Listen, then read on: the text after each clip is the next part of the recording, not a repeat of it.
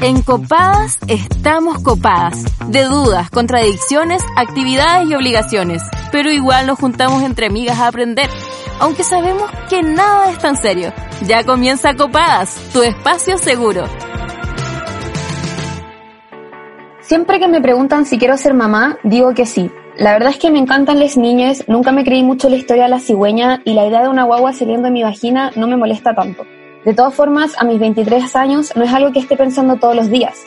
Hasta hace un par de años cuando mi mejor amiga me llamó para decirme que a lo mejor estaba embarazada, que no sabía qué hacer, pero de todas formas se sentía feliz y estaba profundamente enamorada. En ese momento me sentí contenta por mi amiga.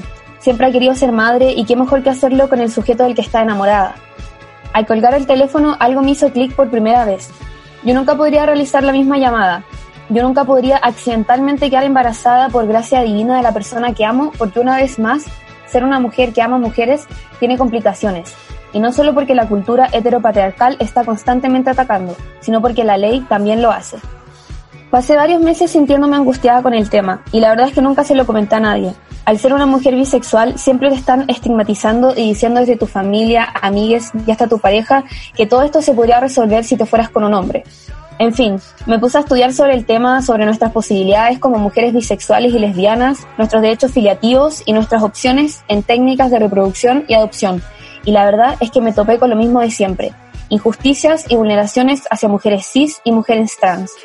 En nuestro país no se reconoce la afiliación de la madre no gestante, o sea, el Estado chileno no reconoce a una de las madres solo por ser una pareja de mujeres. Sin ir muy lejos, cuando dos mujeres contraen unión civil, no gozan de los derechos de una familia heterosexual, donde un padre sí podría reconocer a un hijo si fue producto de una técnica de reproducción asistida. Por otro lado, si es que decides recurrir a FONASA para un programa de fertilización, el Estado no te lo va a cubrir, ya que solo aplica para los problemas y anhelos de las parejas heterosexuales. ¿Te imaginas lo que es que te digan que tú no tienes las mismas posibilidades que el resto porque amas a una persona de tu mismo género? Es literalmente el Estado diciéndote que tu amor no es el correcto y no corresponde para tener una familia ni sentir orgullo de ella. Las feministas, lesbofeministas y madres lesbofeministas desde 2016 están exigiendo igualdad entre todos los hijos de familias lesbomaternales, transparentales y homoparentales. Sin embargo, el proyecto de ley duerme desde entonces y se vulneran día tras día los derechos de niños y adolescentes de familias diversas al negarles sus vínculos filiativos, además de sus derechos sociales, de salud, de visitas regulares y pago de pensión alimenticia.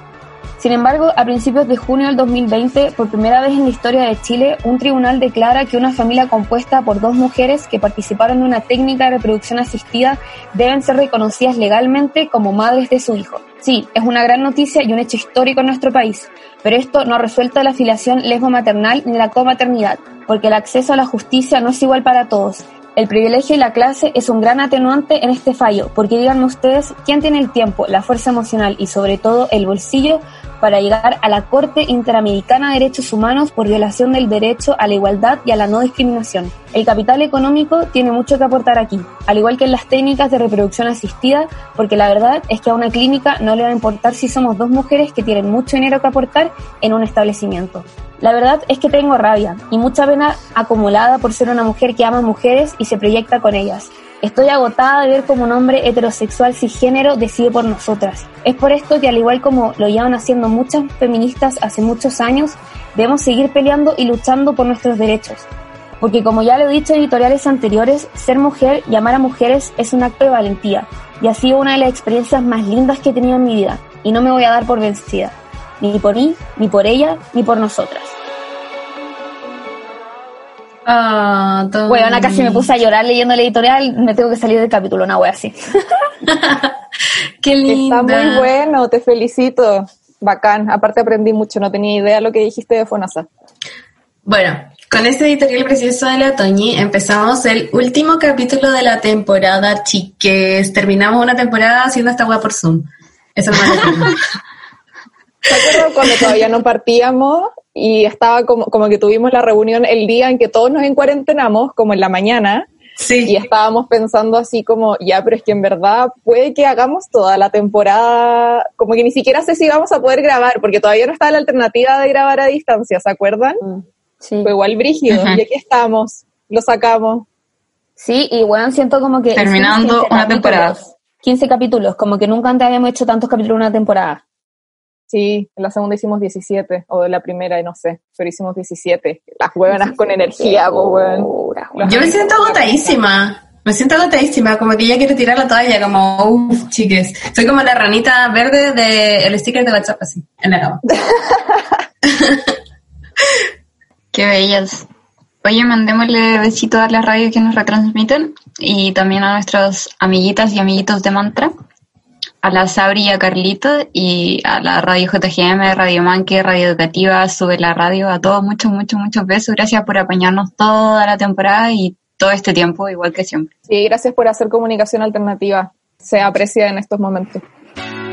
¿Te gustaría tener acceso a nuestra biblioteca feminista? Síguenos en Instagram, Twitter y Facebook como Copadas Podcast y encuéntrala en publicaciones fijas e historias destacadas. Bueno, para seguir profundizando lo que dijo la Toña en el editorial sobre estos derechos filiativos, vamos al tiro al diccionario porque en este capítulo en verdad no tenemos tiempo que perder y tenemos mucho que aprender. ¿Quedas colgada con las conversaciones porque no entiendes algunos términos? ¿Fracasaste buscando en Google? Tranquila, aclara tus dudas con el diccionario de copadas. Hoy en nuestro diccionario copado definiremos derechos filiativos. Según la Biblioteca del Congreso Nacional, los derechos filiativos hacen referencia al vínculo filial que existe entre hijos y sus madres y padres, y al derecho de ser reconocidos como descendientes de esa madre o de ese padre, ya sea por un hecho natural o por un acto jurídico. Los derechos filiales se traducen en la materialidad, en la crianza o cuidado personal de les hijes, la mantención y otorgamiento de educación, procurando entregarle al menor la educación, profesión u oficio que le permita subsistir por sí mismo, los cuidados de salud, desarrollo personal y bienestar. Hoy en día existen tres formas de determinar la filiación. Uno, el reconocimiento voluntario que hace el padre, la madre o ambos sobre el hijo. Dos, la presunción de paternidad de los hijos nacidos dentro del matrimonio. Y tres, la sentencia judicial. Esto es cuando un tribunal declara la paternidad o maternidad anteriormente no conocida o modifica una ya determinada. Esto cabe destacar, chicas, que es como tremendamente heterosexual toda la definición anterior. Oye, yo quería decir, agregar algunas cosas al diccionario que estuvo muy bueno de la Lila, que los derechos filiativos no solo sirven para decir como quién es tu papá y quién es tu mamá, sino que también eso involucra una serie de consecuencias que son súper importantes como en, en los peores casos siempre. Por ejemplo, ya, si no tenéis como la afiliación con tu mamá y tu papá y no te pasa nada en la vida, está todo bien. Pero si, por ejemplo, tu mamá, no tenés la afiliación de tu mamá y tu mamá se muere o tu mamá necesita como tratamiento médico, tú no podés decidir el tratamiento médico de tu mamá si está inconsciente, ¿cachai? O si eres cabro chico y tu mamá, eh, no sé, se muere, no podés como quedar al cuidado del hermano de tu mamá cuya afiliación no tienes. Entonces te vaya a ir, no sé, probablemente como al Sename o algo así, es que no tenía nadie más cercano, ¿cachai?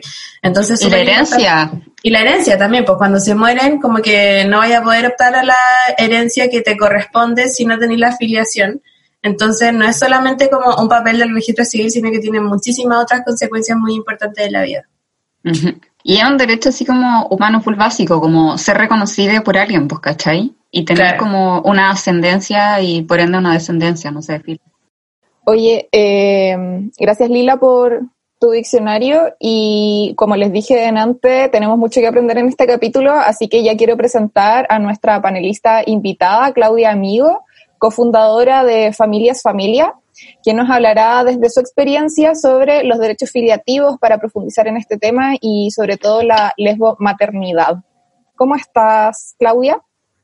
Hola, hola, muy bien, gracias. Bueno, con este frío igual, más o menos nomás. Eh, No lo aguanto mucho, pero bien, las tres estamos en buena salud y por eso estoy súper agradecida y bueno, eh, manteniendo dentro de todo lo que es esta angustia de estar encerrada tanto tiempo, manteniendo la, la, la mente positiva, lo, de lo más que uno pueda nomás. Entonces, ¿y ustedes cómo están? Gracias por la invitación a todo esto. Qué rico que estés súper bien, Claudia. Qué bacán. Nosotras igual estamos bien, estamos sanas, o sea, yo por lo Con los menos, pies helados. y con los pies helados, sí. Esa es la tónica del programa de hoy. Yo también estoy igual, no sé qué hacer con los pies. sí. sí. Oye, oye, Clau, bueno, eh, yo a la Clau la he estado siguiendo ya como por las redes sociales hace tiempo, es una, un gran referente de todos los temas que tienen que ver con los derechos filiativos y la lesbomaternidad. Entonces te queríamos preguntar, Clau, en tu experiencia y como madre lesbiana, ¿por qué los derechos filiativos son importantes? Uf, eh, bueno, primordialmente por una razón que tiene casi, casi 16 años.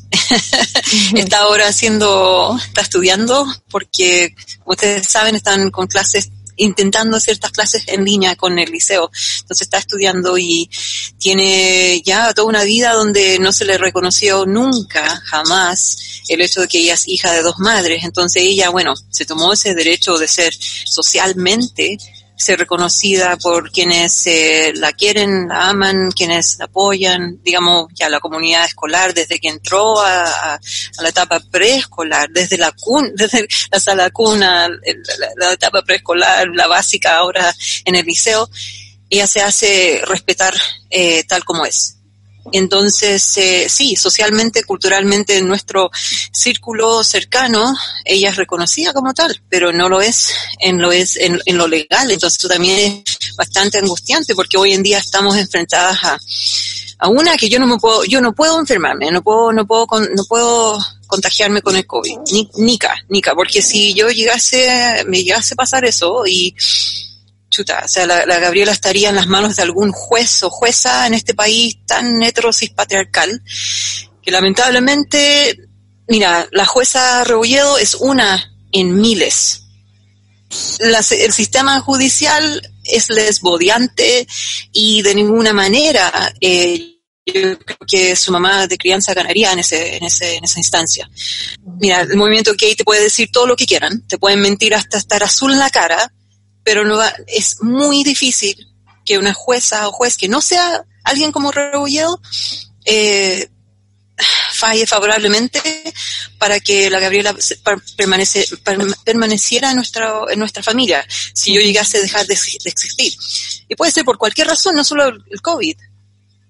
Y eso es bien doloroso saberlo. Y Mira, han habido veces, por ejemplo, cuando era más chiquitita, que ella despertaba llorando, tenía pesadillas pensando en, eso, en el miedo de la muerte, gritando, entrando en su, pieza y nos dijo, no, yo soñé que usted se murió, mami, ¿y qué, y qué pasaría con ella? O sea, es horrible cuando era más chiquitita, me, vio las canas, ¿y cuánto me va a durar? O sea, siempre la idea de, de que esa, ese riesgo de, de no tener esa seguridad que tienen sus compañeras, compañeros y compañeros, o sea, basta con nacer en una familia heteroparental y, tienes todos los derechos, todos, y nadie te los cuestiona. Mm. Pero sin embargo, si tú naces en una familia lesbomarental, transmarental, homoparental, ¿quién te protege como niño, niña o niña? Nadie. Entonces, los derechos de filiación son tan crudos como eso. Y hay un montón de gente que sabe cómo se siente. Hay un montón de personas de la época de mi papá que fueron hijos ilegítimos. Incluso mi papá fue un hijo ilegítimo en este país. Entonces, él sabe muy bien lo que se siente ser tratado como antiguamente, lo, decían de manera súper despectiva, como hijo guacho. Ya, él no fue reconocido por mi abuelo hasta que, uff, hasta que tenía unos cincuenta y tantos años. Entonces, igual vivir toda la vida así, es bien, es bien, eh, no sé si se puede decir, pero es, eh, es una situación como bien indignante. Mm. Entonces, bueno, ese es primordialmente por eso. Mm. Y por, supuesto también, no solo por la Gabriela, pero por todos, eh, por todos les dije, porque, mira, no podemos estar como así con los dedos cruzados, demandando caso por caso y esperando que el tribunal que nos toque nos escuche, porque eso no sucede. O sea, nos, cerraron las puertas a nosotras, le cerraron las puertas a las Ale, le cerraron las puertas a otras compañeras también. Entonces, este tema es, es tan como necesario como contar con el hecho de tener un certificado de nacimiento. En ese certificado de nacimiento, todo lo necesitamos para acreditar quiénes somos y con quiénes eh, tenemos vínculos, ¿no? Con cuáles personas adultas. Y no puede ser que sea hasta el día de hoy, 2020, estemos todavía como con esta figura de madre, padre, hijos, y a, y a pesar de, que existe la afiliación actual, la supremacía del interés superior del niño pero eso está pensado únicamente para los niños de familias hetero y cis. Oye, Clau, pero como, como para, entendiendo que igual en, en, este podcast nosotros vamos mucho a niñas estudiantes, universitarias de colegio, como para ir hablando en, en, un orden cronológico que, que, de repente hay muchas palabras como que no entienden. Eh, ¿Tú nos podrías contar tu experiencia al momento de ir al registro civil a inscribirte como madre de tu hija? Bueno, eh, nosotros hicimos lo que se llama la posesión notoria del estado civil de hijo. Y en términos simples eso significa que cuando un hijo o una hija o un hijo decide eh, que su otra, su otra mamá o papá, depende de la, la, construcción de su familia, quien la ha criado toda su vida, puede ser llamado como tal. Y eh, la persona menor de edad, como hijo, hija o hija, puede también ser llamada como hije. Entonces, eso significa que lo que hicimos nosotras, que se hizo en la región de los lagos y funcionó en 2011, entonces hay doble maternidad en, en, Chile en 2011 con una familia mapuche.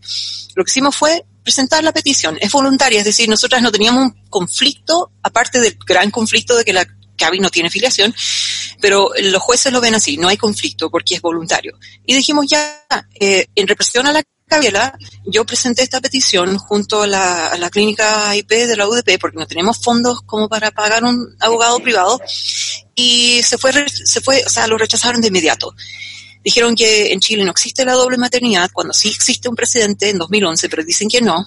Eh, no nos quisieron escuchar y sucede que cuando uno pide esto, eh, un juez puede determinar la filiación ahí mismo con una sentencia. Puede decir, sí, esta persona comprueba que la persona que la, crió, la co-crió con su madre o padre, lleva más de cinco años, eh, mínimo de cinco años, cinco años criando a esa persona menor de edad. Entonces, por ende, puede ser, puede ser llamada, llamada de papá o mamá y ella hija, hije o hije, ¿verdad? Entonces, eso no sucedió porque somos lesbianas. Sí sucedió en 2011 con las dos madres mapuche, con tres hijos, que pidieron lo mismo. Y presentamos ese precedente en la Corte de Apelaciones, pero no se nos escuchó. Simplemente porque no, no, no quisieron como cambiar el, la construcción familiar, es decir, con la, la, familia mapuche sí lo hicieron por, por el convenio 169, que es el convenio sobre pueblos originarios y tribus, ¿verdad? Y eso los protegió. Bueno, la Gavi también tiene la convención eh, internacional de los derechos de niños, niña, niña y adolescente. Y nosotras como mujeres lesbianas tenemos también los derechos de las mujeres, que también es un tratado internacional que se firmó. Tenemos el, CEDAW, tenemos el, el Belém tenemos un montón. Tenemos la Convención Internacional de Derechos Universales de Derechos Humanos y tampoco se, se vio eso. Entonces, estamos viendo como no importa si hacemos la, misma acción, da lo mismo. El mismo día te dicen que no, y luego vas a la Suprema, otra vez, eh, pensando ya, quizás esto se puede solucionar, no se solucionó, nuevamente nos dijeron en nuestras caras que esto no existe, que no existimos, que la Gaby no existe, ella no es hija de la Claudia y la doble maternidad en Chile no es una posibilidad y que se tiene que ver en lo legislativo. Entonces, desde ahí partimos con trabajando juntas a la agrupación lésbica Rompiendo el Silencio, nosotras nos formamos como familia familia, trabajando con la agrupación lésbica Visibles y Corporación Humana y decidimos ya presentar nuestro propio proyecto y se trabajó con las abogadas de las agrupaciones. Esto no fue un proyecto que se como se tanteó con, con primero con el Senado, sino que nació desde la desde la, de la Puebla hacia arriba, no de arriba hacia abajo. Lo presentamos, logramos apoyo de cinco o seis senadores, senadoras y entró. Y ahí está, desde el 12 de abril, en primer trámite, se ha puesto en tabla unas cuatro veces que estamos ahí esperando que se vote y no se vota, porque Piñera está metiendo la ley antisaqueo, antibarricada, la ley esto, todo para reprimirnos. Entonces, claro, nuestro proyecto se sale, se lo sacan de inmediato. A pesar de estar incluso en primer lugar en la tabla, nos sacaron mm. por ver otros, otros temas urgentes de este presidente que habla de, de, de la represión. Entonces, quedamos ahí. Y hoy en día, bueno, hay otras familias que han hecho lo mismo, ¿ah? Como Ale Venado y Ale, eh, ella, junto a su pareja de ese entonces, también presentó la misma demanda. Y también tiene mucho que ver con lo que mencionabas tú, eh, que ya llega casi como a parecer que es lesbo-odio ya la situación, porque todo lo que tú recitaste sobre tu hija de que iba durmiendo, o sea, mientras te estaba durmiendo a tu pieza, a decirte todas esas cosas, como que esas cosas duelen, po, y duelen mucho, y son cosas que una como eh, mujer y mujer que también ama a mujeres, no quiere dejar de ser madre, no quiere dejar de construir una familia. Y por eso mismo también quería invitarlas a si querían escuchar la pregunta copada, que tiene que ver un poco con estos puntitos, y que veamos qué fue lo que nos dijeron nuestras auditoras. Porque copada lo hacemos todas, queremos escuchar tu voz. Opina con nosotras en la pregunta copada. ¿Te gustaría tener hijos? Si fuera así, ¿de qué forma te gustaría tenerles? Yo creo que si en el futuro quiero tener hijos, porque ahora tengo 17 y no quiero tener hijos, probablemente adoptaría por un tema de que no quiero que hayan más niñas en el Sename, lo encuentro demasiado cerdo ese sistema. Como que nunca me ha llamado mucho la atención de que ahora embarazada, en verdad. Como que me pasa que tengo sentimientos encontrados con este tema, porque por un lado como que siento bacán eh, la experiencia de tener una vida dentro y de crianza, que creo que es un proceso en verdad hermoso, pero lamentablemente como en esta sociedad se hace tan sola, primero como a nivel nivel nuclear familiar y después a nivel social, eh, siento que iba a ser un coste demasiado importante para mi vida. Entonces eso es lo que me echa para atrás. Y bueno, y aparte como en este contexto de pandemia y de crisis del mundo global, difícil pensar en traer nuevas vidas al mundo porque en verdad se está todo yendo a la mierda. Sí, sí me gustaría tener hijos y me gustaría que sea de manera de fecundación in vitro, así un óvulo de ella estaría dentro de mí. Genéticamente sería de ella, pero como yo lo voy a tener en mi útero y lo voy a parir, sería mi hijo también, entonces sería como de las dos. No me había cuestionado el hecho de tener hijos hasta que un amigo me lo preguntó y en verdad yo solo decía que sí por la mera costumbre de que la mujer tiene que ser mamá y la verdad es que no me gustaría, por lo menos en este momento, porque el mundo está terrible y para qué hacer sufrir a más niños. Casi siempre he escuchado que tener hijos es un sentimiento inexplicable, pero yo lo pienso y pienso en miedo, en que el mundo está sobrepoblado, que hay mucha injusticia, que necesitaría plata, un trabajo digno, estable. Para mí tener hijos lleva una enorme responsabilidad y también creo que no debe ser un parche de tu vida, que hay que ser consciente y entregarle demasiado amor. Yo soy bisexual y si en algún momento me interesase la posibilidad de tener hijos, hijas o hijes, sin importar el género de mi pareja, me gustaría adoptar. Creo que no tiene sentido traer más seres a este mundo y que cuando ya hay niños, niñas y niñas que necesitan familias y amor. Y de nuevo no tiene sentido por un deseo egoísta de que no sé, se parezca físicamente a mí o a mi pareja eh, traer otro ser a este mundo. A mí no me gustaría tener hijos.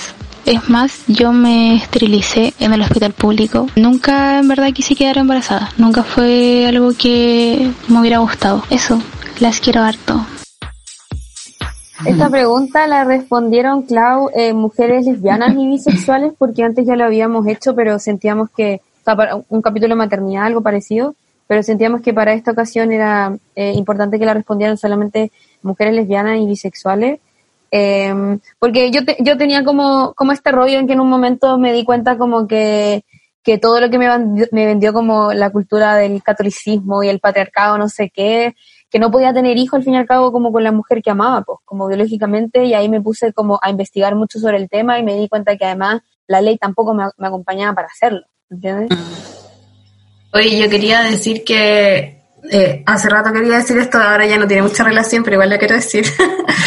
que eh, como delante Claudia dijo que la jueza Rebolledo era una entre tantas, eh, es muy cierto y además quiero apuntar que si bien esta sentencia es súper esperanzadora porque como que abre la puerta a nuevas demandas, a nuevas discusiones, a nuevas doctrinas, etcétera, eh, también es súper azarosa, yo encuentro, porque como que todo se dio para que esto pasara, ¿cachai? Como que no fue solo la jueza, fue también la asistente social, fue el curador del niño, fue la familia, fue todo, ¿cachai? Como que todo estaba perfectamente dado para que este llegara a este resultado, pero, por ejemplo, hubiera sido lo mismo si la asistente social hubiera sido, no sé, lesbofóbica y hubiera dicho, no, es que en verdad está, como que esto no es una familia o algo así como muy terrible, como que siento que si bien es esperanzador, también es súper azaroso, entonces como que me genera muchos sentimientos encontrados en ese sentido y siento que tenemos que, o sea, ya bacán que haya pasado, pero fue algo como de uno en un millón, según yo. Como que no se debería tratar de suerte el asunto. Claro, Como obviamente te no toca. debería ser suerte, sí, po. No debería ser tan excepcional, sino como más la norma, la wea. Oye, pero ¿puedo comentar la pregunta copada un poquito? Sí, Pubio. Pero es muy corto, en verdad, solo quería decir como, uh, la cabra que dijo que, mm, que tener hijos co- lo encontraba como una weá un poco egoísta igual, como eso de tener hijos solo de forma natural. Y quiero decir como que adhiero completamente a ese pensamiento y, y aguante adoptar, aguante pensar en esa posibilidad no solo como una posibilidad, sino como una weá normal, ¿cachai? Como algo, algo bacán que se hace y que hay que hacer. Sí, o sea, yo también lo encuentro bacán, pero siento que tenéis que pensar que en el sistema de adopción en Chile, si ya es difícil adoptar, adoptar siendo mm, dos mujeres lesbianas, como que es básicamente imposible. Entonces, claro. Todo Sí, se vuelve hecho- mucho más difícil nomás. Onda, full hecho- lo entiendo, ¿cachai? Pero por eso creo que deberíamos como, como en volada, no sé, ser más activas como en, la, el- en, en ese tipo de weas, como quizás pensarlo, reflexionarlo ya es un avance, pero como también instar al activismo de, de ese tipo de situaciones, de cosas, no sé.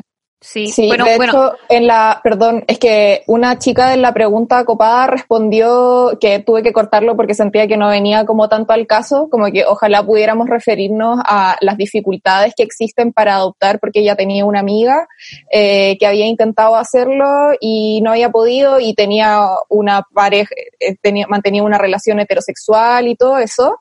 Entonces, como que al final da un poco para un capítulo completo a hablar de Sí. la adopción y las dificultades que hay en Chile y como que tanto que dice la derecha de que los niños primero y los niños primero, cuando al final no facilitan nada para sacar a los niños que uno quiere del Sename, ¿cachai? De hecho, no sé si podí, de hecho, no sé si podéis como adoptar sin estar casada, de hecho, como... Bueno, Lila, esas son muchas preguntas que tenemos y que tenemos que resolver eventualmente en un momento, pero a lo que me nos encanta, me convoca, encanta. a lo que nos convoca el día de hoy, derechos filiativos y maternidad.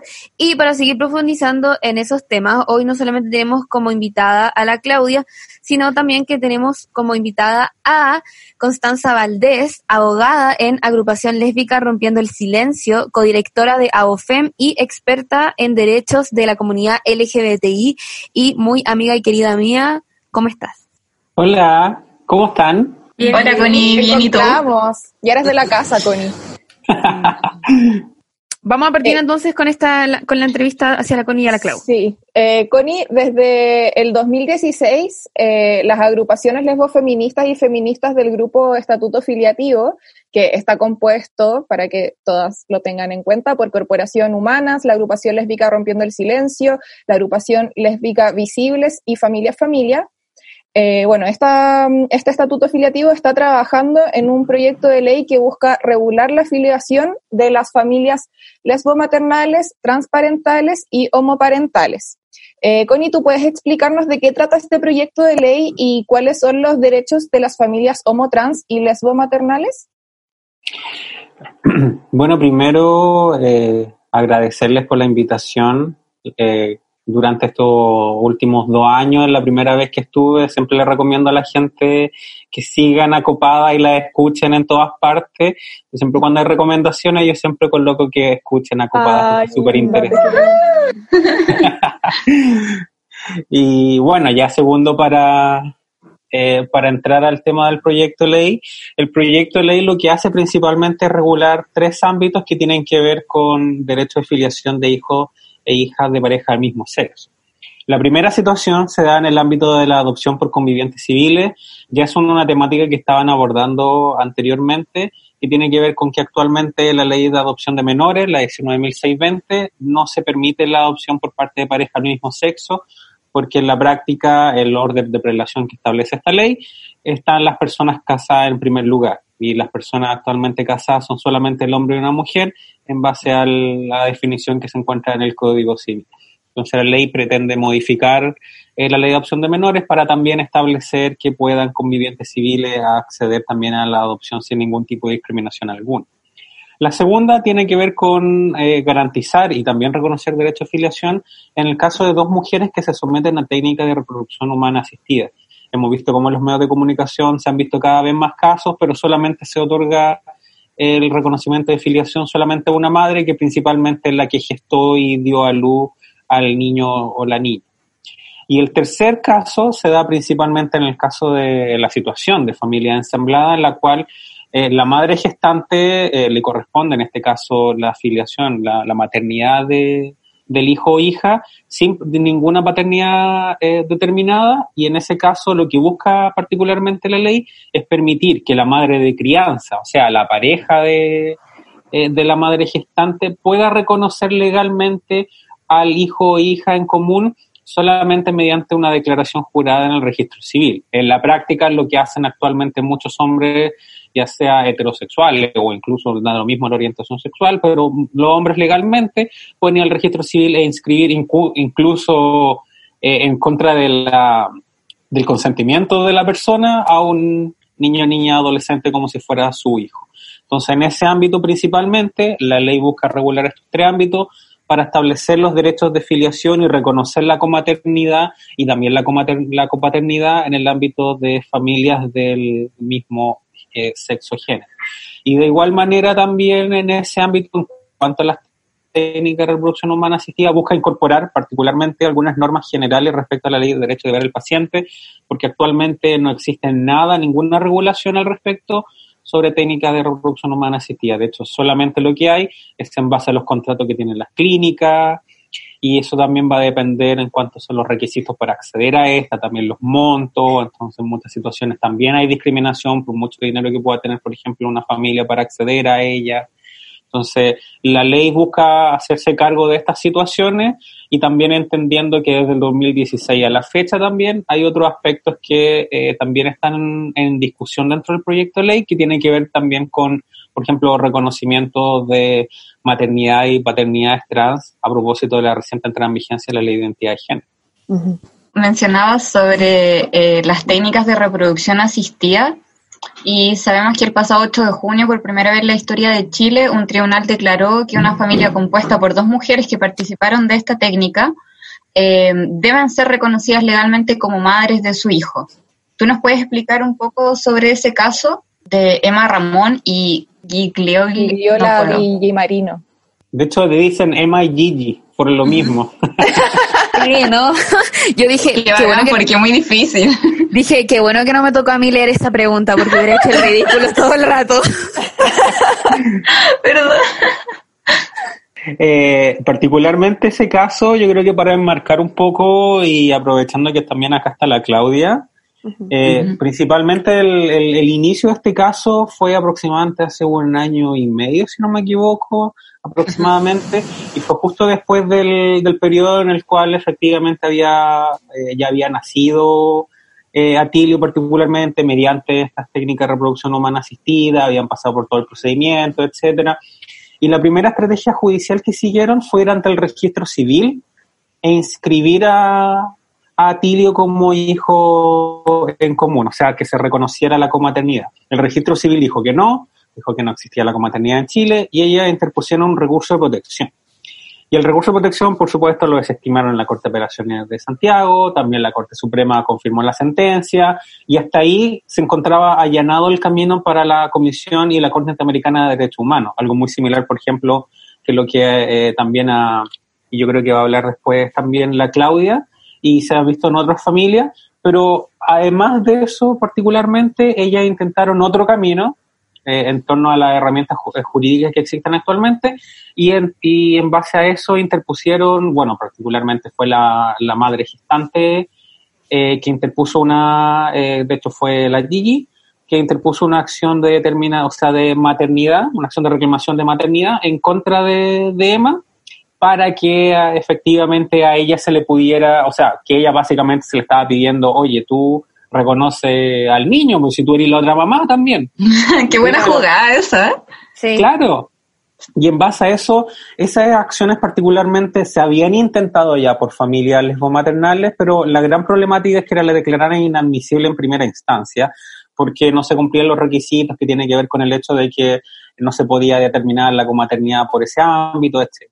Pero en este caso, particularmente, yo creo que fue una estrategia también judicial por parte de, iguales, donde se llegó al segundo juzgado de familia Santiago, donde eh, curiosamente la jueza que es titular en ese en ese juzgado es parte de una asociación de magistradas chilenas, está en la Comisión de Derechos Humanos de dicha identidad, eh, también tiene estudio y una perspectiva de género en, su, la aplicación de su trabajo, principalmente ha resuelto cambio de nombre sector registral, o sea, ya tenía un background, por así decirlo, en esta materia, entonces en primera instancia declaró admisible la acción, se siguió un juicio en toda esta situación como para contextualizar un poco eso, efectivamente a la, a la Emma, la, la, otra madre, efectivamente se le siguió como de alguna forma un juicio adversarial, donde se presentaron pruebas, el informe de, de, que asistieron ambas a las técnicas de reproducción humana asistida, temas biológicos, incluso peritos para eh, comprobar también que había cierta cercanía y apego entre Atilio y la EMA también, y todos esos elementos que formaban parte de un juicio incorporaron antecedentes de informe de derecho, o sea, fue un juicio bastante elaborado y pensado estratégicamente en eso. Y en base a eso, luego de haberse resuelto toda esa, eh, esa, o sea, esa, esos asuntos principalmente que se trataron, eh, la jueza decidió que efectivamente había una relación, hay una relación de apego, una relación eh, familiar particularmente, entonces reconoció la comaternidad en este caso de Emma hacia Tilio y, instó en este caso a que el registro civil inscribiera la sentencia para reconocer la comaternidad de Emma. Y los argumentos principalmente que utilizó eran en base al derecho a la identidad de Atilio, que tenía derecho a vivir en una familia también independientemente de su composición, que además tenía derecho a conocer eh, su madre en este caso y una madre, si bien actualmente no, no se encontraba regular la comaternidad en, nuestro ordenamiento jurídico. En los tratados internacionales sí se reconoce y sí hay recomendaciones para incorporar la comaternidad, entonces en base a estas recomendaciones internacionales, el derecho a la identidad, particularmente el interior superior del niño, que no podía tener solamente una madre. Además, uno de los argumentos muy interesantes que se hizo alusión era el hecho que qué pasaba si el día de mañana eh, quería demandar de pensión de alimentos a la otra madre. Tendría, tendría todo el derecho, pero en esa misma situación es por eso que se le tiene que reconocer también. Entonces, en base a estas obligaciones jurídicas también se fue construyendo. Y lo más interesante que se hace cargo del fallo es que reconoce que el artículo 183 del Código Civil, que regula las técnicas de reproducción humana asistida, eh, se encuentra eh, de alguna forma parcialmente en contradicción con las recomendaciones internacionales en materia de derechos humanos. Entonces, en base a eso, dijo, no, espéreme, esta, esta norma del Código Civil vale mucho menos que la recomendación internacional, los tratados que hemos suscrito, así que parcialmente yo esta parte no la voy a aplicar, voy a aplicar esto, que son leyes por parte de la República, son tratados internacionales que Chile ha suscrito ratificado. Entonces, en base a esto, yo voy a decidir principalmente que esa norma no va a tener esa aplicación como lo manifestaban algunas personas y se va a aplicar. Y cuando se, por eso mismo cuando se acogió el fallo tuvo tantas críticas principalmente a través de cartas, principalmente los mismos dinosaurios de siempre y todo, porque si es una interpretación como en base al, derecho internacional de los derechos humanos, más allá de lo que dice el Código Civil, algo que en general no sucede mucho en nuestro país, y, y, también por lo mismo fue una sentencia histórica por ser la primera en reconocer eso y además por utilizar esta argumentación que es muy poco común en los fallos en materia de derechos de las personas LGTBI. Mm. Siento que por, todas esas, por todas esas razones, como que eh, lo que decía la Claudia antes, este fallo fue tan único y tan como, como único, no sé, solo son una palabra. claro, no sé, para yo. Oye, yo quería destacar la estrategia que usaron igual porque usualmente cuando la gente va a un juicio es porque hay un conflicto de por medio, po. Entonces, en este caso no había ningún conflicto, era como una parte diciendo, oye, quiero que, eh, como que tengáis tus obligaciones de mamá y la otra como, sí, yo también quiero tener mis obligaciones de mamá. y como, no hay conflicto, pero lo presentaron de una forma tal que se veía como muy con pruebas, con argumentos, con testigos, etcétera. Entonces, como que armaron un conflicto de la nada sin haber conflicto, como un nudo que se veía muy enredado, que al final era solo un, un hilo muy. Sí, como muy bacán lo encontré. Pero en esa misma línea. Sí, muy inteligente.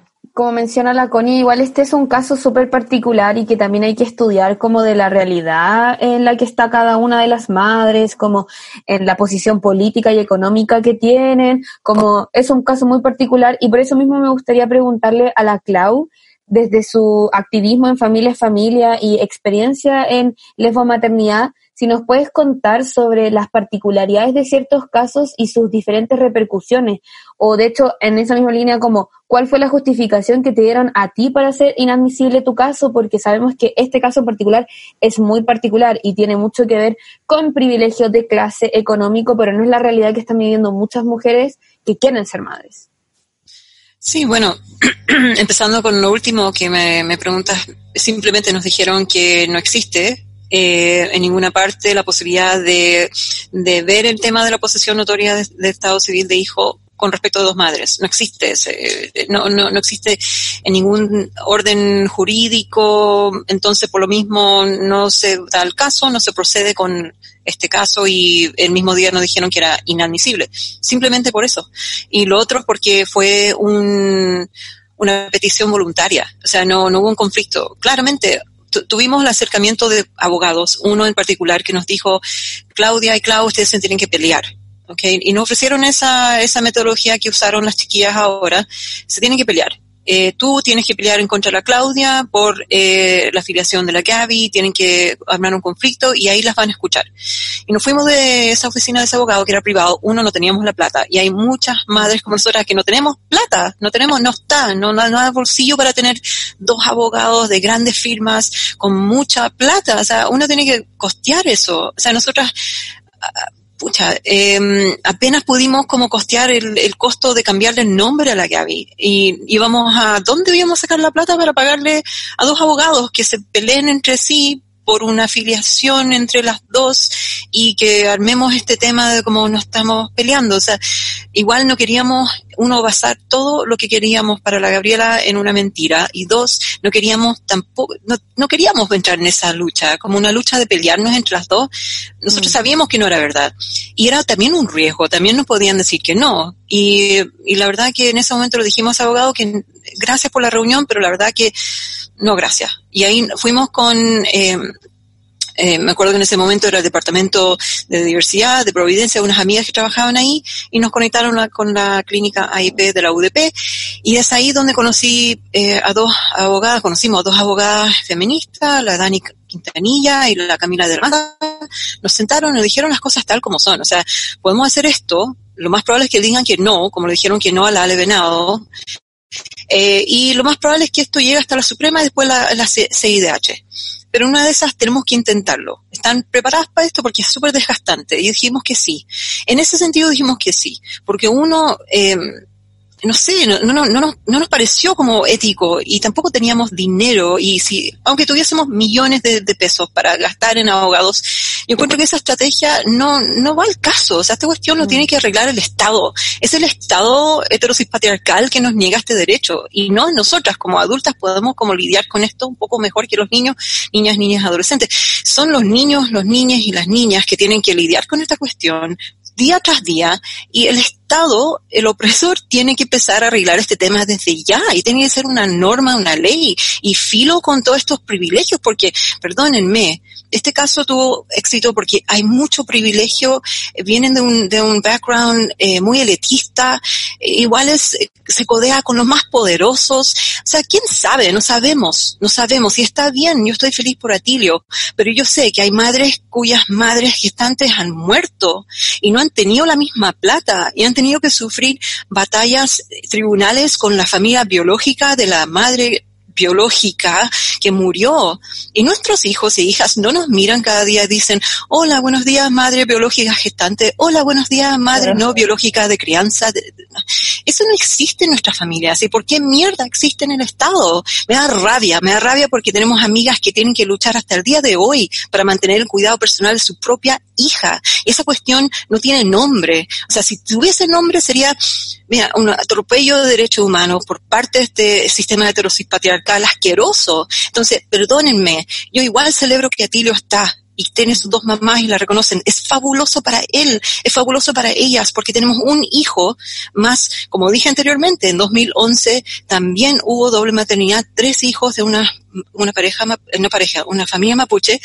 Entonces sí, es muy grandioso ver que una, una jueza en un tribunal eh, pucha, sacó una sentencia favorable por una familia, pero ¿qué pasa con el resto? La mayoría de las mujeres lesbianas tienen hijos de parejas anteriores también, las familias ensambladas no caben en este, en este privilegio. Dime tú, ¿qué juez o jueza va a escuchar a una, una mamá eh, que no tiene filiación eh, reconocida por un padre, que fue mamá, pero que simplemente quiere que su pareja, quien ha co-criado su hija, voluntariamente reconozca a su hija o hijo o hija ningún juez lo va a escuchar, sino sin engañar el sistema. Si, si engañas el sistema, claro, puedes doblarle la mano en el sentido que metes el pie adentro de la puerta. Entonces sí, es una estrategia, eh, en ese sentido, sí, es, es, es clave eso. Pero ¿por qué mierda tenemos que hacer eso? Y a eso voy yo, ¿cachai? Y está bien, yo encuentro que las generaciones de hoy en día, escuchamos como la respuesta de la, a la pregunta copada, yo le encuentro toda la razón a las chiquillas que dijeron que prefieren adoptar encuentro toda la, la, razón. A nuestra hija que dice que no quiere nunca tener hijos, encuentro toda la razón. O sea, cada una decide lo que quiere hacer con la cuerpa, pero es el Estado que no puede ponernos un pie encima y decir, no, no puedes hacer lo que quieres con tu cuerpa. No puedes porque no tienes derecho, porque nosotros, los hombres blancos, elitistas, tenemos poder sobre tu cuerpo y decimos lo que tú puedes hacer con él. Y decimos si puedes o no tener hijos y decidimos para ti si tú puedes ser o no madre lesbiana, perdónenme, o madre trans. No, eso ya basta de eso. No podemos seguir esperando como sociedad que exista otra jueza Rebolledo. No podemos. Y tampoco de ir engañando al sistema y moviendo las lucas porque no hay. Entonces ningún bolsillo aguanta esa cuestión. ¿Y qué bolsillo aguanta? ¿Cuántos intentos para, para someterte a las técnicas de reproducción asistida? ¿Cuánto? O sea, cada intento es muy caro. Entonces hay un montón de mamás lesbianas, bisexuales y trans que han sido mamás como cualquier mamá y pucha, no, no tienen los mismos derechos simplemente porque el, el, hombre blanco dice que no. Entonces, ¿hasta cuándo? ¿Cachai? Entonces, si bien es histórico, eh, es, es, lindo, pero tenemos que ser críticos también y no vender la pomada como lo hace el movimiento gay. El movimiento gay te vende la pomada y sale con bombo y platillo y celebra todo pero no son capaces de decir la verdad, no son capaces de sentarse y decirles a todas las madres que después no empezaron a escribir, podemos usar esta estrategia, nos funcionará a nosotras, podemos nosotras, oye, pero chuta, hay que aterrizar esta cuestión y decir no, no. Es agotador, la verdad. Estoy a punto de ponerme a llorar como cuatro veces mientras hablaba de Claudia, como que siento que sí, es agotador, es terrible, es un hecho histórico y todo, que hay que celebrar y buena onda hablar de ello, pero siento que pasa la misma lógica que en, todos los lados, como en los distintos seminarios que ustedes han estado incluyendo, o sea, han estado viendo, muchas mujeres les preguntan constantemente como, oye, pero ¿cómo podemos hacer esto? Oye, pero ¿cómo podemos imitar el, el caso de esto? Oye, pero ¿qué pasa si no sé qué? Y en verdad todo siempre cae a que se necesita un proyecto de ley como el Estado debería estar garantizando esto, no nosotros preguntando como a través de mil seminarios cómo podemos realmente dar vuelta a la situación y sacar como beneficio de esto. Ni siquiera beneficio, es un derecho nomás, básicamente. Imagínense, esta cuestión lo hicieron con las parejas interraciales. Los hijos interraciales no eran vistos como hijos, fueron vistos como subhumanos. Y cuando una mujer o hombre negro o blanca, o blanco y negro, sea como fuera, empezaron a tener relaciones sexuales, empezaron a tener, hijos, se dijo que la raza blanca se estaba impurificando y se dijo que los hijos eh, interraciales eran una aberración, que las familias interraciales eran una aberración, que eran algo asqueroso, que hipersexualizaban a las mujeres negras y a los hombres negros, los hipersexualizaban al punto de tratarlos como, no sé, como si no tuviesen mente ni alma, lo veían como muy un, un, unidimensional. Hacen lo mismo con nuestras familias, lo mismo, los argumentos son lo mismo, que no es de Dios, que es aberración, que la familia es entre un hombre y una mujer. Antiguamente se decía, la familia es entre un hombre blanco y una mujer blanca, y los hijos tienen que ser blancos. Y lo que hacen ahora de, de mezclarse es una aberración. Entonces están usando los mismos argumentos. ¿Qué va a pasar con los niños y su psiqui, su, estado psicológico? ¿Cómo van a sufrir? Bueno, lo peor que han sufrido nuestros hijos es la, es la discriminación que le, ejerce, que le ejerce todos los días el Estado. Ese es el peor daño que le puede hacer a un hijo, decirle que no eres hijo de tu, de tu mamá o tu papá. ¿Cachai? Eso es lo peor que le podía hacer. Entonces, por favor, dejemos de lado todo la, la, este sentir de que, chuta, no somos eh, suficientemente merecedores de tener los mismos derechos. Sí lo somos, sí lo somos. Y lo que pasa acá es que seguimos dándonos vueltas con el mismo sistema, seguimos sin una educación sexual inclusiva a temprana edad, seguimos con la misma, dándonos vueltas la misma mierda. Entonces, ¿cómo vamos a crecer como sociedad? Si ni siquiera se les enseña a los niños desde temprana edad que existen todo tipo de familias.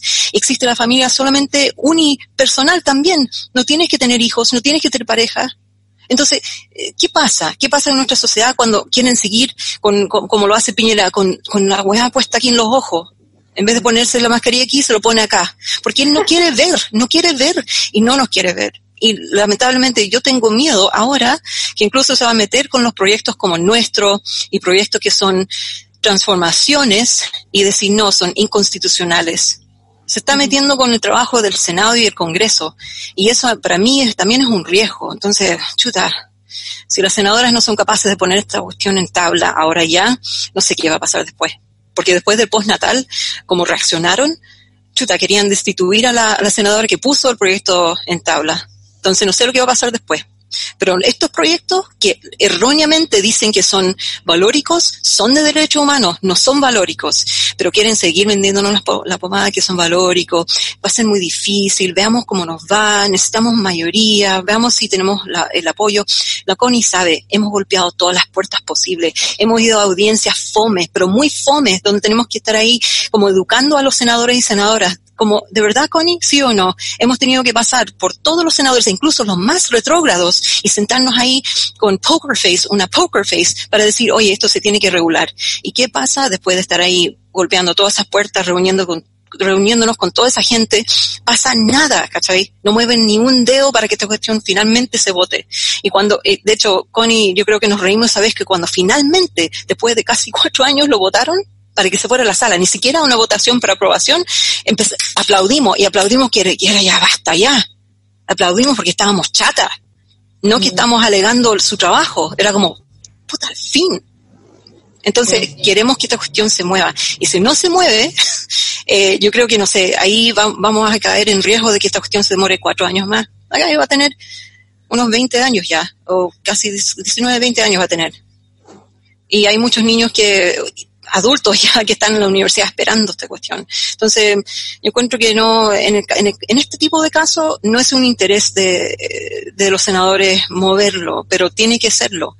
Y no sé, eh, yo creo que el ámbito ahora, dentro de esas paredes, no está muy, digamos que no, no, no hay mucha, muchas ganas de moverse en, en derechos humanos, sino que la ley es más represiva, eh, que, que vienen a reprimirnos nomás. Sí, qué indignante la, la falta de prioridad que se le da al bienestar de, de la ONNA. Eh, yo quería preguntar a la Connie algo como más como por el lado de un ejemplo. Eh, si en una familia compuesta por eh, dos mujeres, una mujer cis y una mujer trans, eh, fecundan a un hijo, ¿podrían tener la comaternalidad de ese hijo?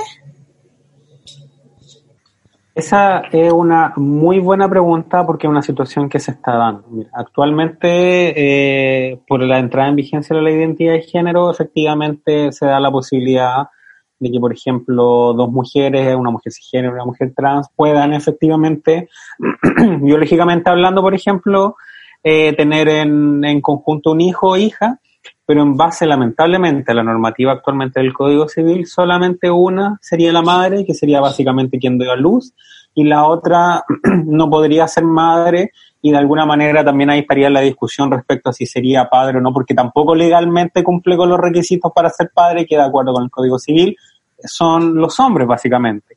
Entonces, en ese ámbito se encontraría en un limbo donde no hay ninguna solución al respecto, lamentablemente, y en ese mismo sentido tendría básicamente una madre y tendrían que básicamente seguir la misma estrategia judicial, que sería interponer una acción de, de reclamación de maternidad en este caso, en contra de la otra madre para que se pudiera reconocer, pero también en base a las mismas consideraciones que hablaba Claudia, que no todos los juzgados son iguales, particularmente un caso bastante privilegiado en esa situación y no en todos los lugares va a, darse como el mismo precedente.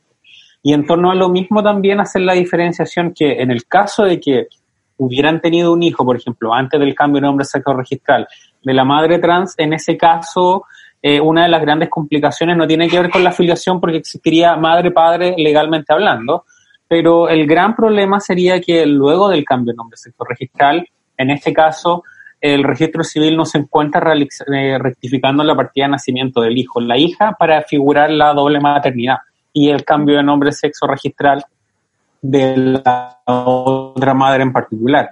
Sé qué es lo que está pasando, por ejemplo, actualmente, es que en ese caso figura padre y el nombre, eh, el nombre que incluso ya no existe antes del cambio de nombre sexo registral.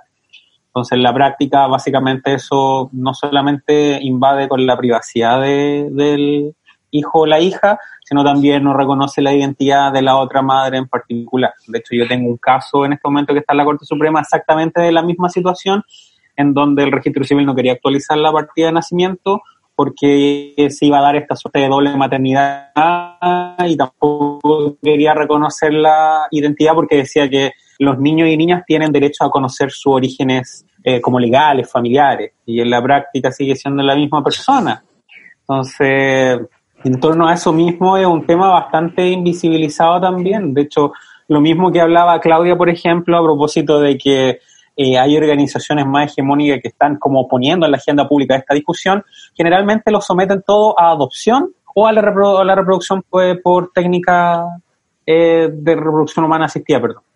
Y en base a eso, por ejemplo, siempre dejan fuera qué pasa, por ejemplo, en el caso de personas trans y derecho de filiación. Qué pasa, por ejemplo, también con familias que ya se encuentran en asamblea y tiene que haber un reconocimiento voluntario.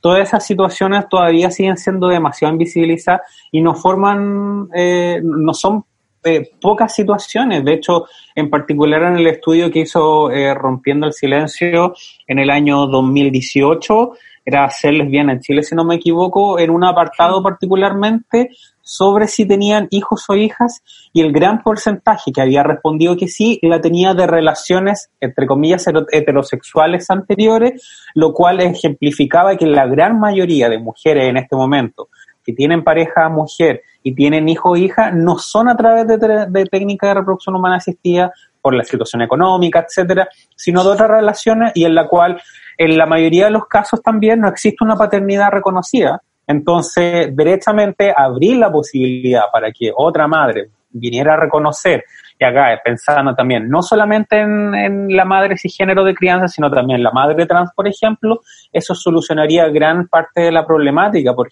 por eso mismo, eh, la Claudia exactamente eh, hace hincapié en ese punto, porque es uno de los aspectos más importantes y lamentablemente tan invisibilizado y que en general la gente no entiende.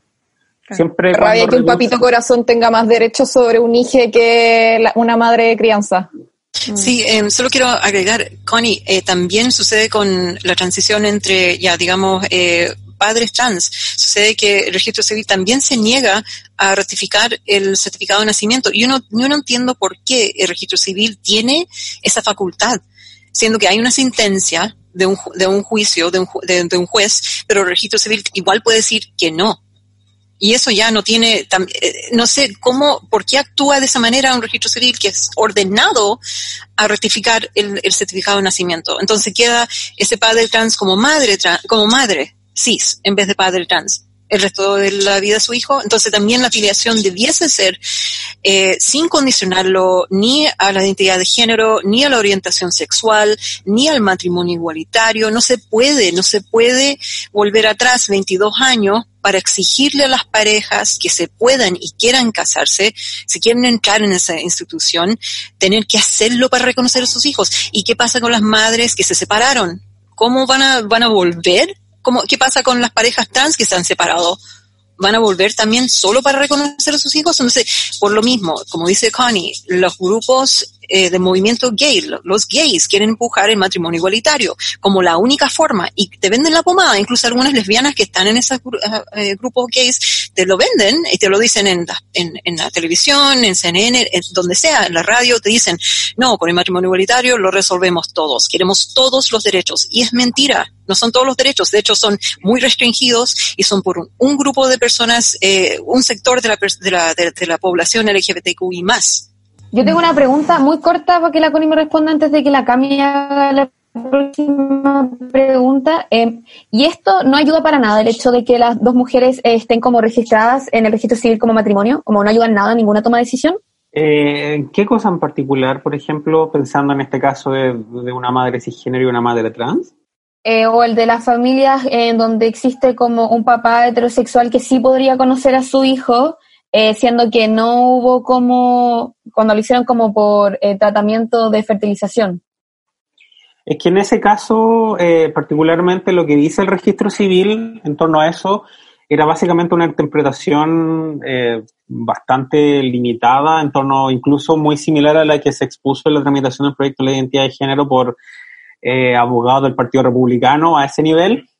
Y en la práctica no se refiere ni siquiera, por ejemplo, si es que tienen un, un acuerdo de unión civil o de alguna forma, porque matrimonio dudosamente podrían tenerlo si es que forman parte, o sea, si ambas personas tienen el mismo sexo registral, en este caso madre cisgénero y madre trans, Mm. de hecho, para hacer el cambio de nombre sexo registral, si están casados, eh, tienen que primero divorciarse y después hacer el cambio de nombre sexo registral ante el mismo juzgado. Pero en base a eso, lamentablemente, eh, bueno, el registro civil no, no dice nada respecto si ya había un vínculo, por ejemplo, en relación a un acuerdo de unión civil o incluso que pudieran acreditar de alguna forma que había como cierto apego y cosas así. Eh, no, no, no menciona nada al respecto en, la, en las instrucciones que tienen ni tampoco en el informe que acompañó en este caso. De hecho, básicamente decía, no tenemos la facultad, la ley de identidad de género nos dice que tenemos que rectificar la partida del hijo o la hija. Además de eso, eh, tiene derecho a conocer sus orígenes y no lo podría hacer si es que le cambiamos el nombre y sexo registral de la otra madre y, y particularmente no podría saber quién verdaderamente es. Lo cual es abs- completamente absurdo e- en ese mismo sentido. Ahora, más allá de pensando en la situación, que el registro civil dijera, no, bueno, ya, pero no hay problema porque ustedes suscribieron un acuerdo de unión civil, la verdad es que en ningún caso la afiliación puede encontrarse eh, condicionada a la determinación de un estado civil. Y eso es súper importante con lo que ya mencionaba Claudia, que de alguna forma a través de la aprobación del matrimonio igualitario están intentando pasar colada de alguna forma que la afiliación solamente entre personas de pareja al mismo sexo se va a permitir en la medida que se determine mediante la afiliación matrimonial. Y no, no en los casos de filiación extramatrimonial, por ejemplo, o sea, no matrimonial, que es lo que principalmente afecta a la mayoría de las familias. Oye, ¿puedo sería como comentar algo de eso? 100 años. Exacto. Me encanta, me encanta el argumento porque es como full volado igual, como entre líneas quizá, eh, full antimatrimonio y yo estoy muy de acuerdo en, en que esa institución hay que abandonarla, como que no, no nos aporta nada en verdad. Eh, solo nos restringe y nos aprisiona mucho. Y siento que este discurso como de que una cosa va a traer la otra, hay que ser, como dijo Claudia, súper crítica frente a lo que uno está escuchando. Claro. Oye, y Claudia, cuando delante hablábamos de un proyecto de ley que regularice los deberes y derechos de las madres, eh, ¿a qué nos estamos refiriendo? O sea, ¿cuáles serían estos deberes y derechos de las madres no gestantes? Podrían acceder a todos los derechos que tienen las madres gestantes, es decir, desde el hecho de contar con su nombre, desde partir de ahí, de contar con la inscripción de sus hijas en común, de poder libremente matricular a su niño en el colegio, libremente ser su representante legal, decidir en casos de emergencia qué hacer, cómo, qué decisiones tomar, digamos, eh, tener libre y completo, el derecho completo social de poder inscribir su hijo como carga asignación familiar ya no carga, pero la madre gestante. Sí, y también, por supuesto, tomar decisiones con respecto a su educación también, legalmente tomar esas decisiones. Eh, en el caso de que nos separemos, porque podemos separarnos, no existe una familia fami- feliz, feliz, pareja feliz para, para siempre, pero sí existe la vinculación entre los hijos, que ese hijo, esa hija siempre tenga sus visitas reguladas, eh, que no haya abuso, que no haya alienación parental, donde una madre por enojarse con la otra empieza a alienar, a, a- actuar erróneamente contra los derechos de sus hijos. Ahí habría una manera de llevar eso a la corte y que sea, que sea también eh, respetada el derecho de la madre no gestante, la madre de crianza de contar con esas visitas, de poder pagar pensión y ser regulado eso, de que el niño pueda también hasta los 24 años contar con el apoyo de su madre, estén separadas, eh, también que la apoye, apoya al hijo. ¿Cómo puede ser que hasta el día que desde el día que nace y, antes de nacer, quizás a veces con las familias que deciden ser madres juntas, eh, que esa persona menor de edad no cuente con ningún derecho con su otra eh, persona adulto, adulto responsable, no puede ser. Entonces, si es horrible ir a un hospital entre medio de una urgencia y que te digan, te nieguen la posibilidad de ver a tu hijo, a tu hija, a tu hija, que tú entres y quieres, la quieres ver porque estás preocupada y te dicen que no, porque no, no ningún, ninguna vinculación legal. Entonces dices, no, tú, ¿quién eres? No eres familiar. Eso duele mucho, nos pasó a nosotras cuando la Gaby cayó en el hospital. Entonces, es como, ya, basta ya, todos estos derechos son, son y deben ser inalienables y se supone que lo son. Se supone que en esa constitución de Mier que tenemos que cambiar, dice que todos somos iguales ante la ley, tenemos la misma libertad. Y no es cierto esa cuestión, no es cierto. Solamente la gente heterosexual, cisgénero, tienen todas sus libertades y derechos y ni siquiera todas, porque las mujeres también están eh, por bajo el hombre, como siempre. Entonces, no, o sea, no podemos permitir esa, esa cuestión. Entonces, claro, eh, las mamás lesbianas no gestantes están, pero así, pero tan relegadas, ¿cachai? Y hay muchas de ellas que temen perder como el vínculo con su pareja, porque temen que puede pasarles algo como que la pareja les niegue ver a su propio hijo o hija. Entonces, o hija. Entonces, esa cuestión es bien como vivir así la vida, todo, toda la vida con ese eminente riesgo, no saber cómo reaccionar ante alguna emergencia, es duro. Y que los hijos, chuta, ¿sabes qué? La Gaby a esta altura ya va a tener 16 años, una cabra bien, bien, pero bien inteligente y se ríe cuando ve que las personas hasta el día de hoy hablan de, de la figura paternal, ¿cachai? Que tiene que haber una figura hombre. Ella se ríe de esas cuestiones hoy en día, pero antiguamente era más duro, porque incluso mi familia de origen nos discriminó demasiado y quiso quitarme a la Gaby porque se enteraron que yo estaba formando familia con otra mujer. Entonces, todo esto nos, nos remeció y, y vimos que si mi propio padre, mi propia madre quiere quitarme a, a, mi hija y la hija también de Claudia porque somos lesbianas, tenemos que hacer algo. Y eso fue el inicio, en 2013 fue el inicio de, chuta, esta cuestión no puede nunca más pasar. Y nadie puede poner en riesgo la permanencia de la Gaby de nuestra familia. Entonces, bueno, esto le está pasando a lesbianas hoy en día. Y con la cuarentena y el encierro están viviendo situaciones de violencia por parte de sus familias de origen. No les importa si tienen hijos, no les importa que son madres, son lesbianas. Y antes de eso, eso es lo que es, es una aberración por muchas familias. Entonces, no puede ser, no puede ser. Y las madres lesbianas gestantes optan por ser madres. Las madres gestantes, por ley, ya gestamos, somos madres. Y las lesbianas, las madres lesbianas no gestantes toman una opción. Ellas toman la opción conscientemente de, de ser responsable por ese ser humano. Oye, Clau, pero tú, tú mencionabas algo súper importante al momento de como ese miedo de cuando dos mujeres que están juntas se pelean, eh, que llega a pasar. Entonces, en esa misma línea me gustaría preguntarle a la Connie, como ya cuando dos mujeres deciden separarse, ¿existe un mediador para estos acuerdos de filiación o qué medidas deben tomar estas madres y cuáles les recomiendas eh, también tú tomar, ya como es desde, desde la voz de la ley? Eh, mira, lamentablemente, y es uno de los aspectos que yo creo que la Claudia igual estaba mencionando al respecto, que efectivamente cuando hay una separación, cuando hay peleas, por ejemplo, la madre que no tiene reconocida su filiación, no tiene ningún derecho sobre el hijo o la hija en particular.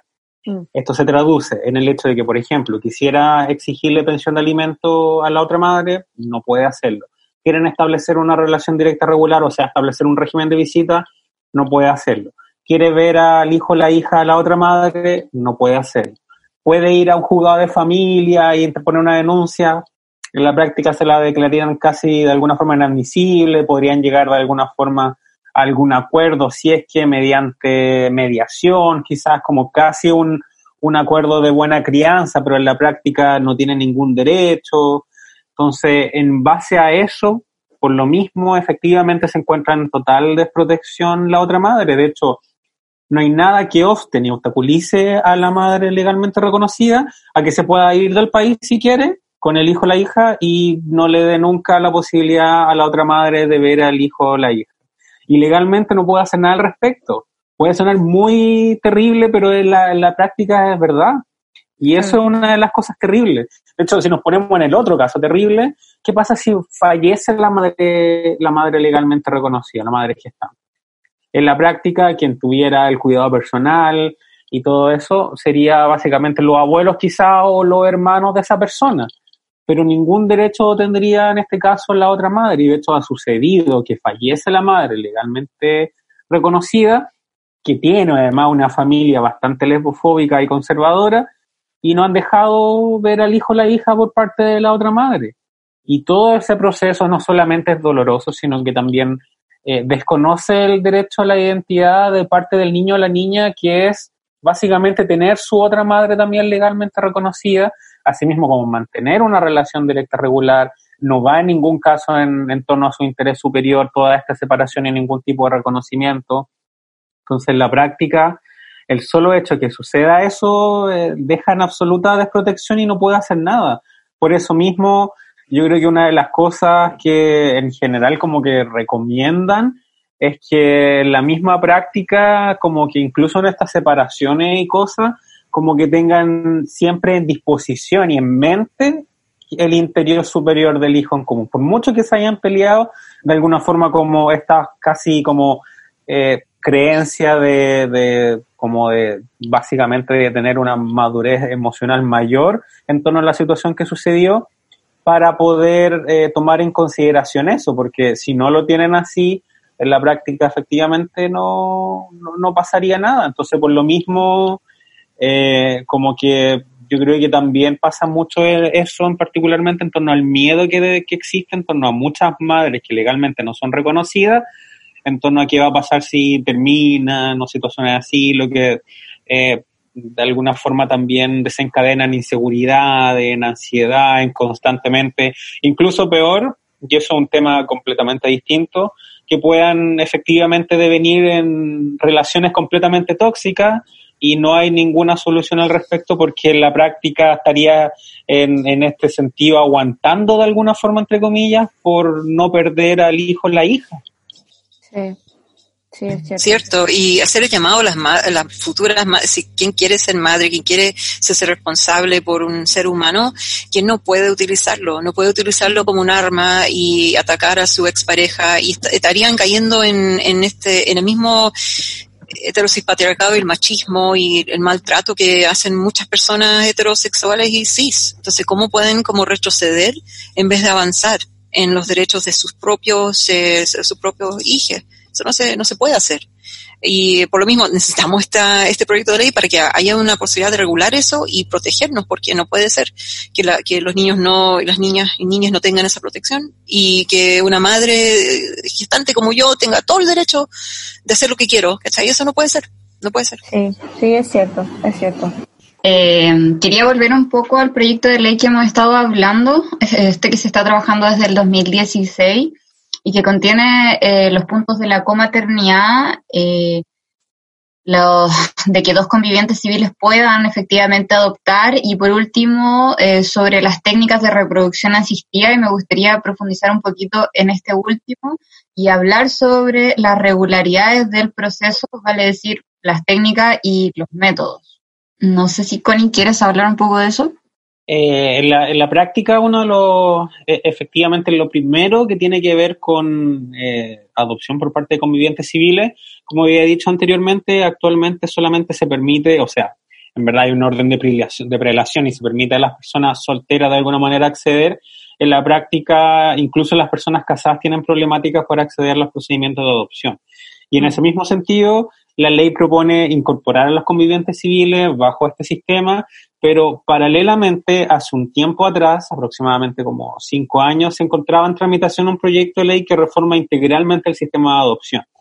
Estuvo por mucho tiempo muerto, de hecho por eso se incorporó particularmente el tema de la eh, adopción por convivientes civiles en este proyecto de ley, esperando que pudiera avanzar más rápido que el otro, y en la práctica avanzó ese proyecto de ley durante el año pasado, se fue al Senado e incorporaba de alguna forma la afiliación, o sea, perdón, la adopción por parte de dos madres o dos padres, porque no discriminaba de ninguna forma la orientación sexual ni la identidad de género de las personas que deseaban acceder a este procedimiento de adopción. De hecho, de igual manera se eliminó cualquier tipo de discriminación y de prelación que existía en base, por ejemplo, al matrimonio y otro tipo de personas.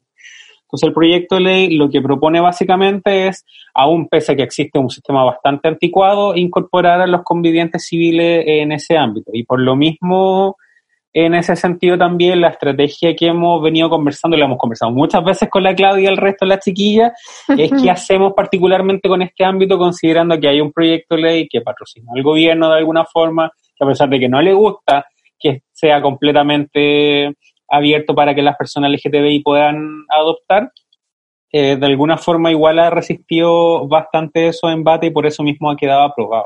Pues ahí tenemos la discusión respecto a si ese, principalmente ese ámbito se va a encontrar dentro finalmente cuando se apruebe y pueda discutirse mucho más el proyecto de ley o se va a dejar al proyecto de ley que de forma integral el sistema de adopción. Y respecto al segundo punto, es uno de los elementos más innovativos de este proyecto de ley porque actualmente eh, si no me equivoco, deben haber como dos proyectos de ley que se regulan principalmente en torno a las técnicas de reproducción humana asistida. Y el proyecto de ley básicamente lo que hace es modificar el artículo 183 del Código Civil y permitir que en el caso de que dos mujeres que acceden a estas técnicas de reproducción humana asistida puedan ambas ser reconocidas como madres.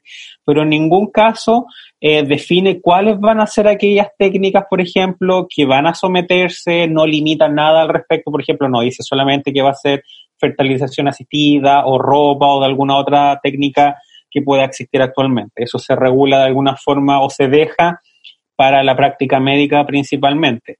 Ahora, lo que sucede en la práctica... Eh, a nivel mucho más eh, regulación administrativa, es que actualmente FONASA cubre particularmente eh, exclusivamente a parejas heterosexuales que son declaradas infértiles las técnicas de reproducción humana asistida. En ese caso pueden someterse a fertilización y se les va a cubrir por parte de FONASA esta, pero solamente tienen que cumplir eh, los requisitos que establece dicho reglamento, que básicamente son que sean parejas heterosexuales, que sean infértiles, que cumplan con otros requisitos reglamentariamente y deja fuera particularmente a parejas de madre.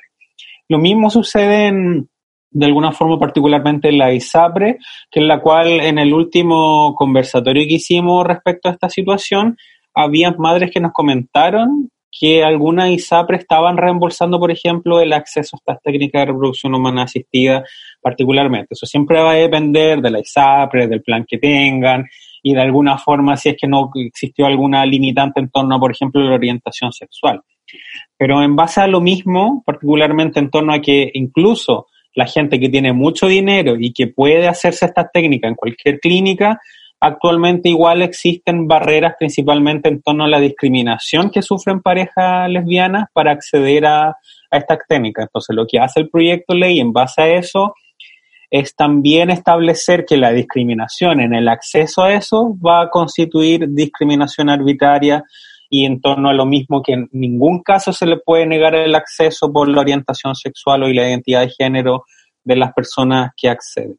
Ahora, un aspecto muy importante acá a mencionar, que a propósito de una discusión mucho más profunda y, también muy feminista, que es que acá no estamos hablando de gestación subrogada. En ningún caso el proyecto de ley está hablando de vientres de alquiler ni nada por el estilo.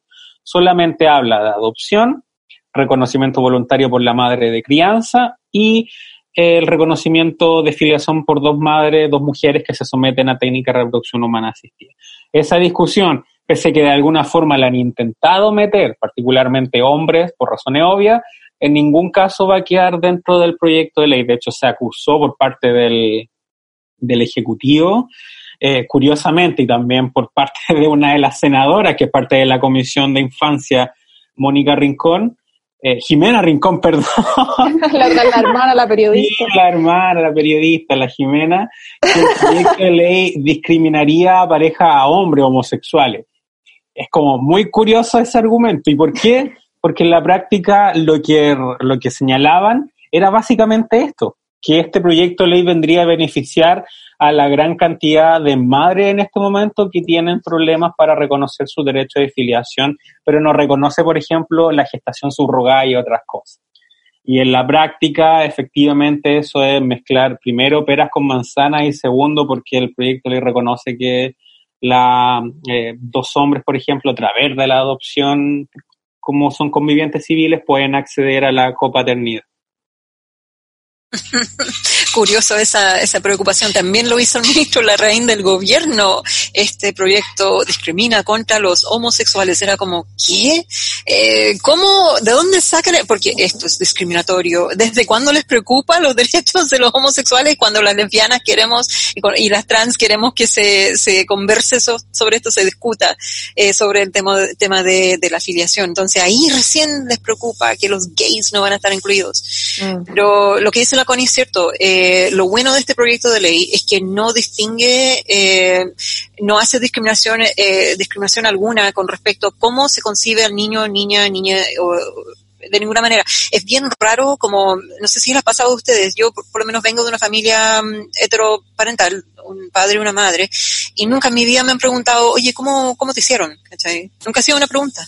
Y eso es como una discriminación positiva. Es como dicen, apenas te conocen, los primeros cinco minutos, ay, tu familia, ah, ¿y, y cómo lo hicieron? Es como, ¿y cómo te hicieron a ti? ah, en el asiento de atrás del auto de mi papá, ah, ok, ya, entonces ahí podemos hablar del tema. Entonces, es como antiguamente con las parejas interraciales, también le pregunté, ¿cómo? ¿Cachai? Bueno, o sea, eh, sería bueno autoeducarse a veces para que no suceda eso. Pero sí, lo bueno de este proyecto es que no discrimina ese sentido y lo que tiene es muy importante es reconocimiento voluntario. Eso es clave porque en ningún otro proyecto existe este reconocimiento voluntario, en ningún otro. O sea, entonces yo encuentro que es súper importante que se, que se hable desde ahí, desde el hecho de ejercer un derecho, porque es la realidad, no es porque no estamos como imaginando en el futuro ser familia, no, porque es la realidad, existe y ha existido hace mucho tiempo. No somos la moda, no somos nuevos, no, esto no es nuevo, esto es algo que existió desde siempre. Antes que llegaron a saquear las tierras y que quitárselo a los pueblos originarios, habían familias, pucha, pluriparentales y no había ningún problema con eso. Pero, mm. claro, eh, llega esta religión y empieza a saquear a todo el mundo y empiezan a gobernar y quitarnos nuestros derechos. Bueno, estamos, de esta manera queremos retomarnos ese derecho y luchar para que no, no, exista ninguna persona que, que, piense en su mente que es superior. La supremacía de la, de la, de la población heterosis patriarcal es enfermiza. Ellos piensan que sí están por sobre de el resto de la población y sobre el resto de las diversas realidades eh, con respecto a la identidad de género y orientación sexual. Cuando no es así, todos estamos bajo esas gamas, ¿cachai? Pero no, en lo legal, en lo, en lo social, en lo cultural, hay una supremacía del hombre blanco heterosexual cis sobre el resto. Entonces no puede, no puede ser. Y bueno, eh, como dice Laconi también, no hay ningún tipo de subrogación eh, no lo toca, nuestro proyecto no lo toca. Sí sabemos que hay un proyecto que sí presentaron el año pasado sobre subrogación y justamente Jimena Rincón fue quien lo, quien lo presentó. Yo creo que también a petición de los hombres gays. Y porque es amiga de Jiménez. Entonces, se nos dijo en una audiencia. Entonces, quedamos como para, sí, como para adentro cuando escuchamos eso. como, eso no, eso no nos alivia, eso nos tensiona más.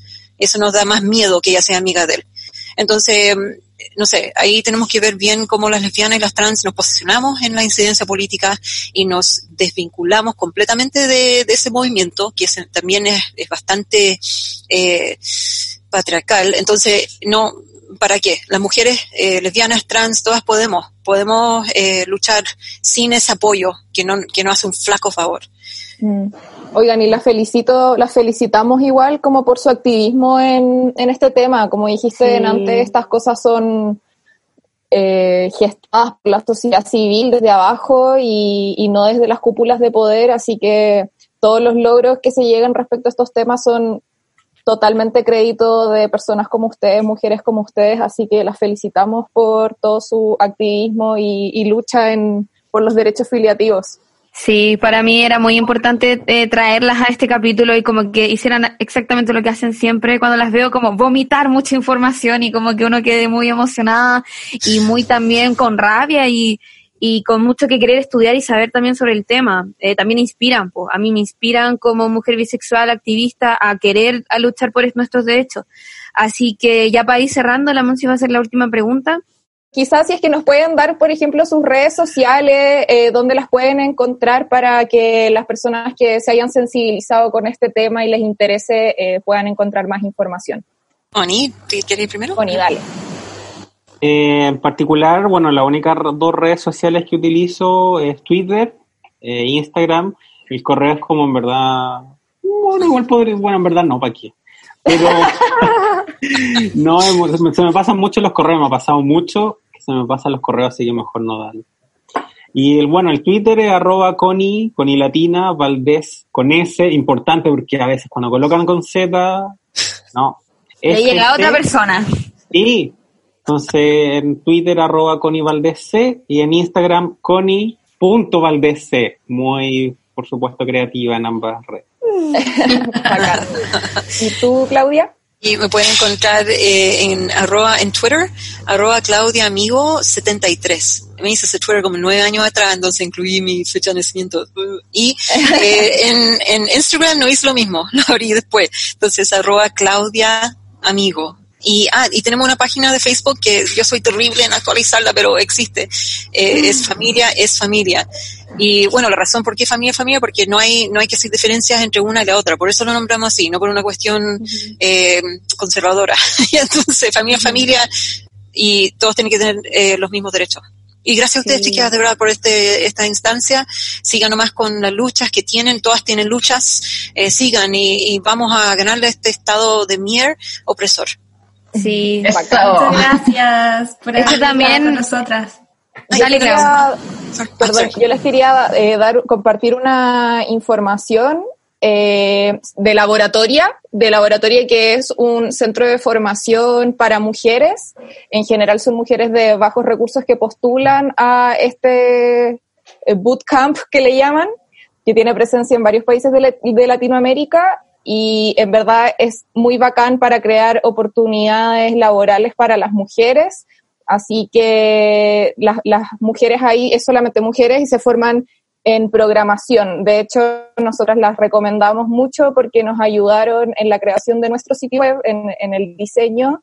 Así que un beso gigante a las chicas de laboratoria y les recomendamos mucho postular eh, para tener más oportunidades laborales, eh, se hacen cargo en muchos sentidos de la inserción laboral, no es como que terminan ahí de estudiar y después los dejan votados, sino que hay un acompañamiento ahí, tienen 84% eh, de, de, ¿cómo se llama? Inserción laboral.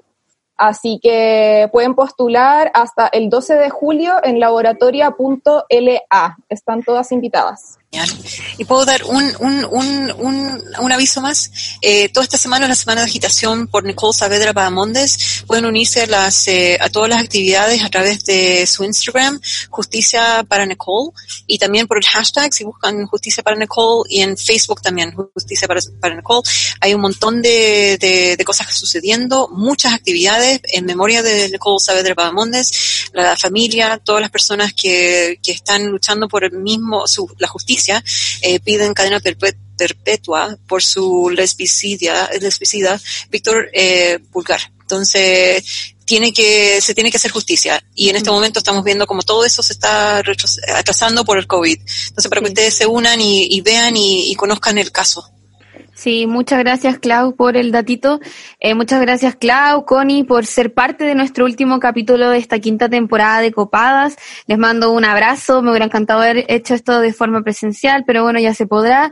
Así que muchas gracias a ambas mis amigas por siempre ser tan bacanes y nada, pues nos estamos viendo en nuestra sexta temporada de las Copilopitopidopis. Ah, no, ya de las copadas. ya. ya, chao. Besitos, gracias, gracias. Muchas gracias. Nos vemos. Así termina un nuevo capítulo de Copadas, tu espacio seguro. Acompáñanos todas las semanas para reflexionar, conversar y tirar la talla entre amigas.